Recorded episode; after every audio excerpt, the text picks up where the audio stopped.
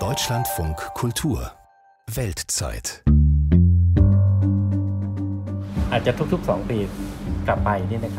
es begann hier. Es stieg um zwei Meter vertikal. Und dann wanderte die Flut den ganzen Fluss hinab, bis dorthin, wo er Thailand verlässt. In nur einer Woche stieg das Wasser überall dort so hoch und die Ernten starben. Der Mekong, dieser Fluss, der von Tibet und China über Myanmar, Laos und Thailand nach Kambodscha und Vietnam fließt und dort ins südchinesische Meer mündet.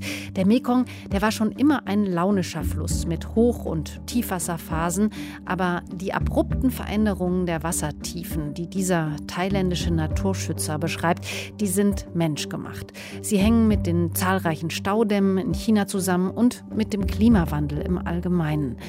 Welche Auswirkungen das für Flora und Fauna und die an den Ufern des Flusses lebenden Menschen hat, das schauen wir uns an in dieser Weltzeit und dazu begrüßt sie Katja Bigalke.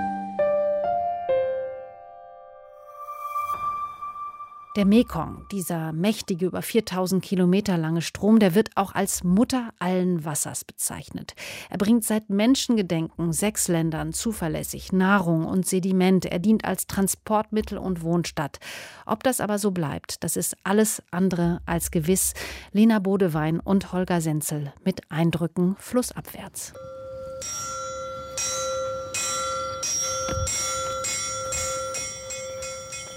Buddhistische Mönche versammeln sich zum Gebet. Die Morgensonne spiegelt sich in vergoldeten Pagoden und lässt die weiß gekalkten französischen Kolonialbauten in zartem Rosa strahlen. An Obst- und Souvenirständen bereiten sich die Verkäufer auf den Tag und auf die Touristen vor. Ein Tuk-Tuk-Fahrer macht noch ein Nickerchen in seinem Gefährt. Am Ufer des Mekong trinken Frühaufsteher ihren Kaffee und schauen aufs Wasser. Träge wälzen sich die braunen Fluten durch die laotische Stadt Luang Prabang. Ein hagerer Skipper löst die Festmachertaue seines Slowboats, eines jener traditionellen, bunt bemalten Holzschiffe. Zwei Tage lang wird die Reise flussaufwärts dauern. Sivan transportiert Passagiere von Luang Prabang, der alten Königsstadt, bis nach Huashai an der Grenze zu Thailand, Richtung Goldenes Dreieck. Es ist kühl zu dieser frühen Morgenstunde Dichter Nebel liegt tief über dem Wasser. Die Lebensader Südostasiens fließt aus den Bergen Tibets durch China, um dann Myanmar, Laos, Thailand, Kambodscha mit Wasser, Sediment und Fischreichtum zu versorgen und schließlich in Vietnam im Mekong-Delta ins südchinesische Meer zu münden. Doch die Mutter allen Wassers, wie der Mekong heißt, droht zu versiegen. Darunter leiden auch die Bewohner des Dorfes Wakan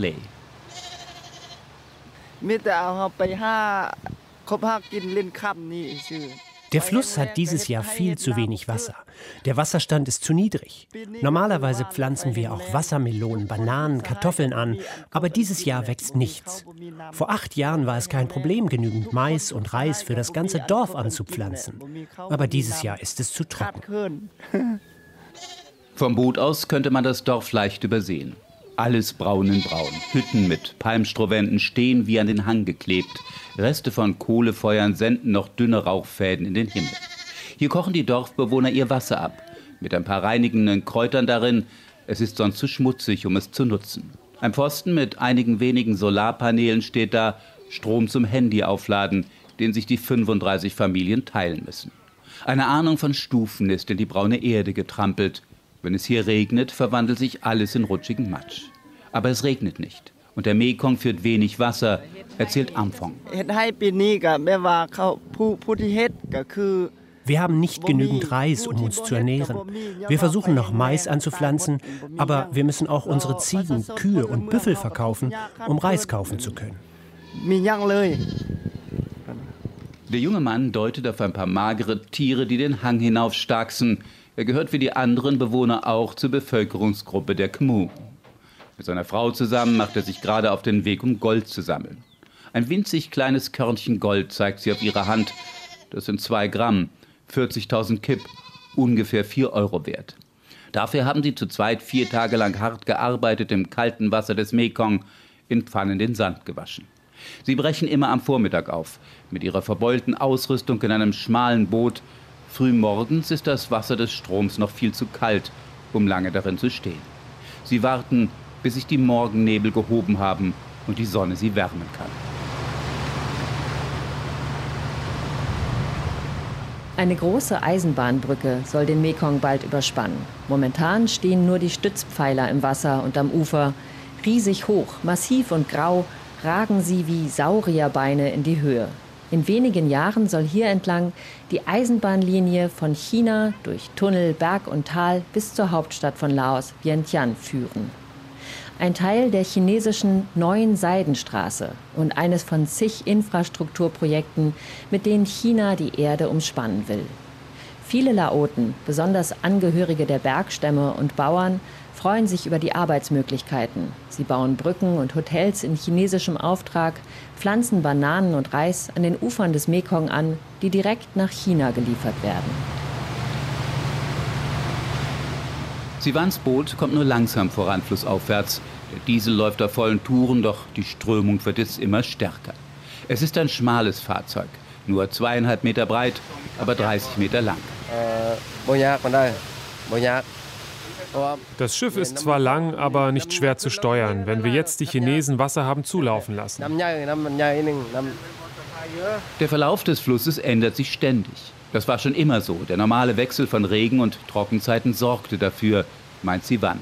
Aber durch die heftigeren Schwankungen durch die Staudämme ist der Effekt größer geworden, und zwar nahezu täglich, beobachtet er. Wasser hoch, Wasser niedrig, starke Strömung, neue Kurse. Plötzlich ist Meersand auf der anderen Seite, dann auf einmal müssen sie wieder näher am Felsen entlangfahren. Ein GPS nütze daher nichts. Es brauche Kenner, die wissen, wo die Untiefen sind. Und auch die wechseln häufig. Wenn der Damm in China zu ist, dann ist das Wasser in Laos niedrig. Und dann plötzlich steigt es um anderthalb Meter. Insgesamt elf Dämme hat China bisher in den Mekong gebaut. Etwa die Hälfte seiner 4500 Kilometer fließt der Strom durch chinesisches Staatsgebiet. Bis zu 28.000 Megawatt Strom könnte die Volksrepublik durch die Wasserkraft gewinnen. Eigentlich positive, erneuerbare Energie. Doch die Anrainer am Unterlauf des Mekong leiden darunter. Sivan erzählt, dass es gefährlich wird, wenn die Dämme geöffnet werden. Zum Beispiel, wenn China Unwetter oder eine Überlastung seiner Staustufen fürchtet. Dann reißt das schnell fließende Wasser jede Menge Unrat mit sich.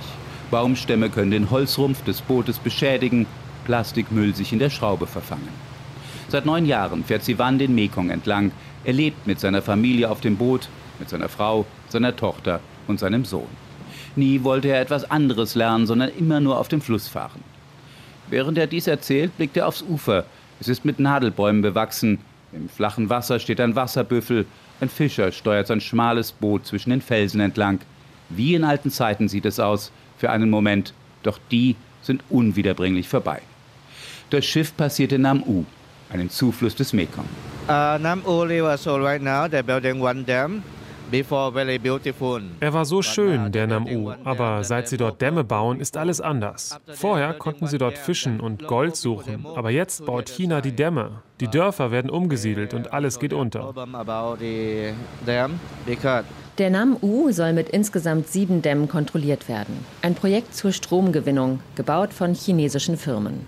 Ein Großteil des Flusses, 80 Prozent, werden so an ihrem bisherigen Lauf gehindert. Und Experten fürchten, dass zwei Drittel des Fischreichtums dadurch verloren gehen. Denn die Dämme verhindern das Wandern der Fische. Zudem blockieren sie den Fluss der Sedimente. Das angrenzende Land wird weniger fruchtbar, der Ackerbau leidet, wenn die Gärten nicht sowieso ganz versinken. Bewohner berichten, dass sie nur noch kleine Fische fangen. Sie tragen die Konsequenzen des Dammbaus. Sterben die Fische, sterben auch diejenigen, die sich von ihnen ernähren. Otter, Reptilien, Wasservögel. Und Umweltschützer fürchten, dass ein Naturschutzgebiet verloren geht, das bis jetzt noch Habitat war für Elefanten, Tiger, Gibbons und Muntjak-Hirsche. Gebaut hat das Dammprojekt von Nam-U, dem Zufluss des Mekong, der chinesische Wasserkraftriese Sinohydro als Joint Venture mit dem laotischen Stromerzeuger Electricité du Laos. Für das kommunistische Einparteienregime ein Vorzeigeprojekt. Und das soll nicht das einzige bleiben, sagt Naturschützer Sonchai Bonzong.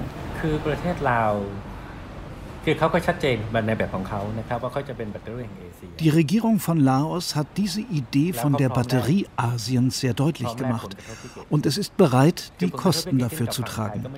Die Bewohner leiden zwar auch unter den Folgen, aber das System macht es ihnen schwer, darüber offen zu reden. Der Umweltaktivist aus dem Nachbarland Thailand engagiert sich für den Schutz des Mekong. Gemeinsam mit Gleichgesinnten organisiert er Kampagnen, um vor dem Schaden durch die Staudämme zu warnen. Aber er ist vorsichtig. Er selbst vermeidet es, nach Laos zu reisen. Meine laotischen Freunde und Mitkämpfer erhalten Drohungen. Manchmal folgt ihnen jemand oder sie werden zu Diskussionen vorgeladen. So war es früher. Jetzt gerade ist jemand verhaftet worden, der die Regierung von Laos dafür kritisiert hat, dass sie zu langsam auf die Überschwemmungen reagiert hat. Thailands Umweltschützer fordern einen Boykott von laotischem Strom. Denn sie sehen die Folgen der Dämme täglich in ihrem eigenen Land. Leere Fischernetze, Rinnsale statt Flussarmen, Wasser ohne Nährstoffe. Denn der Mekong ist, nach globalen Maßstäben, außergewöhnlich in seiner Konzentration von Sedimenten, seiner Artenvielfalt und in der Fischerei die er ermöglicht. So trägt der Mekong mehr Sedimente in sich als der Amazonas, etwa 160 Millionen Tonnen jährlich. Nährstoffe wie Phosphor, Stickstoff und Kalium sind lebensnotwendig für das Ökosystem am Unterlauf des Mekong, für die Fischbestände, für die Menschen dort. Doch weitere geplante Staudammprojekte würden 95 Prozent davon zurückhalten. In China, Laos, Kambodscha und Myanmar sind noch Dutzende Dämme als chinesisch geförderte Bauprojekte vorgesehen. Normalerweise wälzt sich der Mekong schlammig braun in seinem Bett. Doch im Norden Thailands beobachteten die Anwohner Ende 2019 eine Veränderung der Flussfarbe. Statt schmutzig braun wurde der Mekong klar blau. Kurz danach tauchten dicke Klumpen grüner Algen auf, viel mehr als sonst in den Trockenzeiten. Sie verklebten die Netze und machten das Fischen unmöglich. Die Staudämme verändern die hydrologischen Muster des unteren Mekongs, sagen Wissenschaftler. Normalerweise beginnt der Strom gerade in den Ebenen von Laos, die Sedimente aufzunehmen, die die Länder im Unterlauf benötigen. Doch die laotischen Dammprojekte halten Nährstoffe und Sedimente zurück, während das ärmere Wasser weiterfließt. Das alles beeinflusst das aquatische Ökosystem negativ. Und auch die Menschen kommen mit den unberechenbaren Schwankungen der Wasserstände nur schwer zurecht. Von sehr niedrig zu sehr hoch, oft ohne Ankündigung so steuere China den Fluss des Mekong, erzählt Son Chai Bonsong. Er beobachtet das für seine Flussschutzorganisation genau.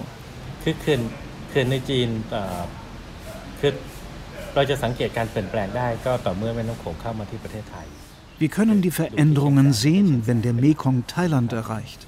Wir messen vor allem in Chiang Saen, ein Landkreis ganz im Norden Thailands, am Goldenen Dreieck. Als China im Jahr 1993 angefangen hat, das Wasser zu stoppen, um den Manwan-Damm zu bauen, war der Mekong so trocken, dass wir noch nicht einmal einen ordentlichen Wasserstand messen konnten. Und seitdem hat China einen Damm nach dem anderen gebaut. Elf Stück. Und diese elf Staudämme haben zusammen eine Kapazität von mehr als 40 Milliarden Kubikmetern. Mehr als 40 Milliarden Kubikmeter Wasser, die nun also unter Chinas Kontrolle sind. Mal gibt das Land mehr, mal weniger Wasser frei. Auch um politischen Druck auf seine Nachbarländer auszuüben. Wasser als Machtinstrument, sagen Experten. Immer wieder fordern Organisationen, die den Mekong schützen wollen, China auf, kooperativer und transparenter zu arbeiten. Nach dem Bericht einer US-Beraterfirma hat China mit seinen Dämmen im Jahr 2019 den Mekong am Oberlauf auf hohem Niveau gehalten, während Laos, Thailand, Kambodscha und Vietnam unter einer extremen Dürre litten. Die Pegelstände dort waren so niedrig wie seit 50 Jahren nicht. Das belegten Satellitenaufnahmen laut der Wasserbeobachter von Ice on Earth während China die Ergebnisse der Studie zunächst in Zweifel zog. Laos, Thailand, Kambodscha und Vietnam sind in der Mekong River Commission organisiert. Dort ist China jedoch kein Mitglied. Und die anderen Mitglieder sind oft uneins in ihrer Stoßrichtung. Doch diesmal forderten sie gemeinsam von China verlässliche Daten und Berichte über Flut- und Trockenperioden, darüber, wann Wasser zu oder abläuft. Nur so könnten die Menschen am unteren Mekong wissen, ob sie Dürre oder Flutwellen erwarten. Statt mit sechs Metern Tiefe, wie es normalerweise der Fall war, fließt der Mekong jetzt nur noch halb so tief durch Changsen. Dann wieder gibt es regelrechte Flutwellen, wenn China Wasser ablässt. Alle zwei Jahre etwa, berichtet Sonchai Bonsong, steigt das Wasser plötzlich um zwei bis drei Meter, wie im vergangenen Januar. Es begann hier. Es stieg um zwei Meter, vertikal. Und dann wanderte die Flut den ganzen Fluss hinab, bis dorthin, wo er Thailand verlässt. In nur einer Woche stieg das Wasser überall dort so hoch und die Ernten starben.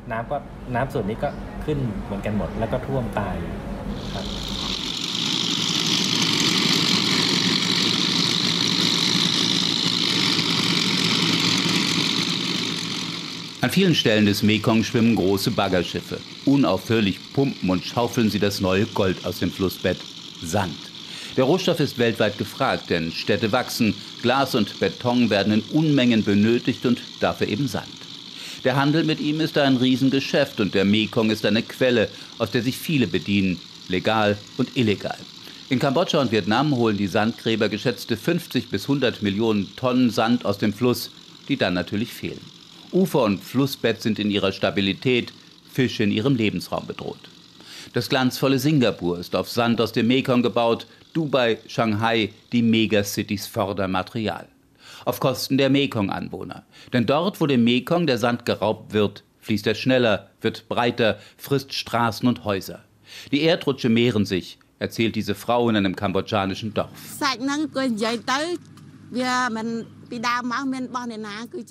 Der Sand ist eine natürliche Ressource von Kambodscha und der Sand gehört dem Fluss. Niemandem sonst gehört dieser Sand. Aber wir sehen, dass die reichen Menschen, Investoren, Geschäftsleute alle hierher kommen, den Sand einsammeln und verkaufen. Die Regierung sagt, diese Leute dürfen den Sand ausbackern und für die Entwicklung Kambodschas verkaufen, zum Wohle aller. Zum Wohle aller ist ihr Heim in den Mekong gerutscht. Nicht nur Kambodscha gilt als Sandquelle. Früher hat Vietnam viel Sand in andere Länder geliefert, nach Singapur zum Beispiel, aber das hat die Regierung limitiert.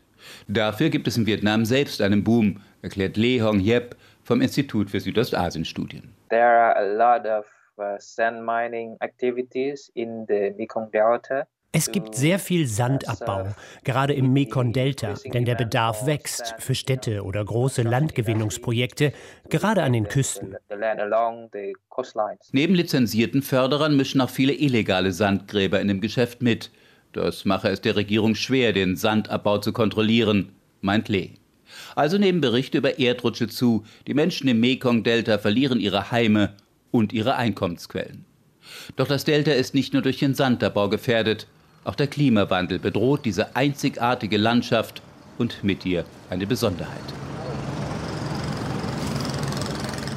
Wenn die Nacht sich langsam dem Morgen nähert, herrscht auf dem Wasser des Mekong-Deltas Geschäftigkeit.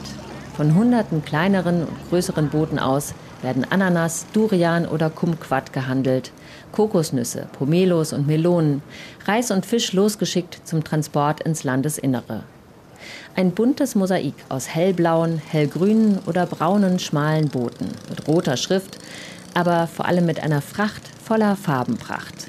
Die Berge von Rambutan, Mangos, Drachenfrüchten und Blumen leuchten in grün, rot, pink und gelb, wie das, was Yen Yi anbietet.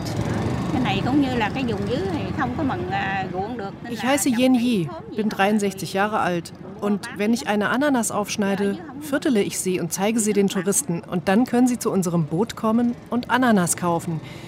Diese Ananas kommen aus der Region flussabwärts. Hier wachsen keine.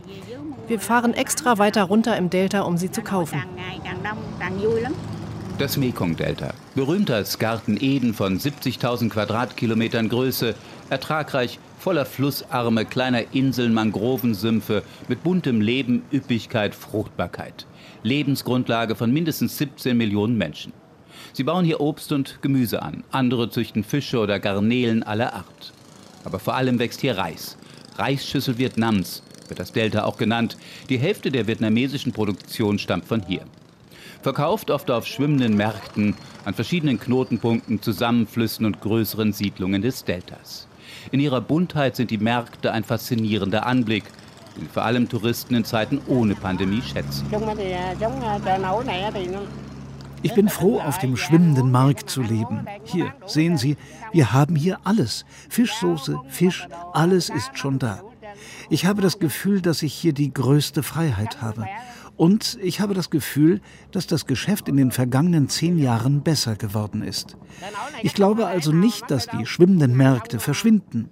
Unser Markt ist der größte hier in der Gegend. Das ist mein Heim. Es sollte nicht verschwinden. Der 63-jährige Min Lang Ha lebt und arbeitet seit 20 Jahren auf dem schwimmenden Markt von Kanto. Er hat viel gesehen in dieser Zeit. Spuren des Krieges, viel zu ruhige Zeiten und zunehmenden Tourismus. Manche Besucher lieben neben dem wuseligen Farbspektakel auch den Grusel, der von lokalen Spezialitäten ausgeht. Schlange, Schildkröte, Eidechse, frisch vom Boot zum Genuss verkauft. Neben anderen Gerichten der südvietnamesischen Küche, von Pfannkuchen bis Pho. Eine besondere Stimmung, an die auch die Bewohner selbst schönste Erinnerungen haben, selbst wenn sie nicht mehr auf dem Boot leben, wie Phu. Der 18-Jährige arbeitet in Ho Chi Minh Stadt und besucht seinen Vater Ching. Ja.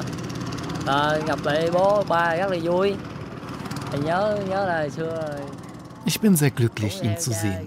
Wenn ich nach Hause zurückkehre, kommen alle Erinnerungen hoch und ich habe das Gefühl wie damals, als ich auf dem Boot lebte. Ich weiß noch, als ich ganz klein war und von einer Seite des Flusses zur anderen geschwommen bin. Das war schön. Doch Fu arbeitet jetzt in einer Papierfabrik. Er kann nicht mehr auf dem Boot leben, weil der schwimmende Markt die Familie nicht mehr ernährt. Die Märkte nehmen an Bedeutung ab, seit mehr Straßen gebaut werden. Unser Business hat abgenommen in den vergangenen Jahren, denn die neue Autobahn ist fertig. Und es ist einfacher, die ganzen Früchte im LKW zu transportieren.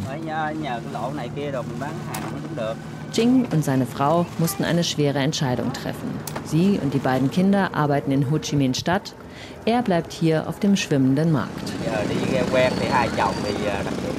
Damals war ich sehr traurig, aber es gab keine andere Möglichkeit. Wir konnten uns nicht mal das Schulgeld für die Kinder leisten. Egal ob die Bauern die Früchte ihrer Arbeit über Fluss oder Straße verkaufen, die Probleme nehmen zu. Auch hier im Delta ist der Verlust der Sedimentmenge deutlich zu spüren. Das Flussbett des Mekong wird tiefer, weil sich kein Sediment mehr ablagert, also können größere Mengen des schwereren Seewassers hineinfließen. Die Flussufer erodieren, die Böden versalzen, weil kein Süßwasser sie spült, erklärt Vietnam-Spezialist Lee Hong Hiep. Uh, Weil uh, weniger Süßwasser vom Oberlauf des Mekong ankommt, kann der wichtige Prozess der Entsalzung der Böden im Mekong-Delta nicht stattfinden. Das Meerwasser bleibt länger stehen, die Bodenqualität im Delta leidet und das wiederum führt dann zu weiteren Problemen, zum Beispiel im Reisanbau. Staudämme, Klimawandel, Sandabbau, Versalzung, fehlende Sedimente, Dürre und Erosion haben schon Hunderttausende in die Flucht getrieben. Das Bild des friedlichen Fischers, der auf dem Mekong seine Netze auswirft, gehört bald ebenso der Vergangenheit an wie die bunten schwimmenden Märkte und üppigen Reisfelder entlang des Mekong. Die Mutter allen Wassers kann ihre Kinder nicht mehr ernähren. Ein trauriger Befund von Lena Bodewein und Holger Senzel, die sich auf dem Mekong auf Reisen gemacht haben, um die Folgen von Staudammprojekten und Klimawandel für diese einzigartige Flusslandschaft nachzuzeichnen. Und wenn Sie das Thema Klimawandel interessiert, in unserem Weltzeit-Podcast hatten wir zuletzt viele Beiträge dazu. Unter anderem ging es um Windenergie in Texas, Gletscherschmelzen in der Schweiz und um das Waldmanagement in Griechenland. Und das war's an dieser Stelle. Ich bin Katja Bigalke. Tschüss und machen Sie es gut.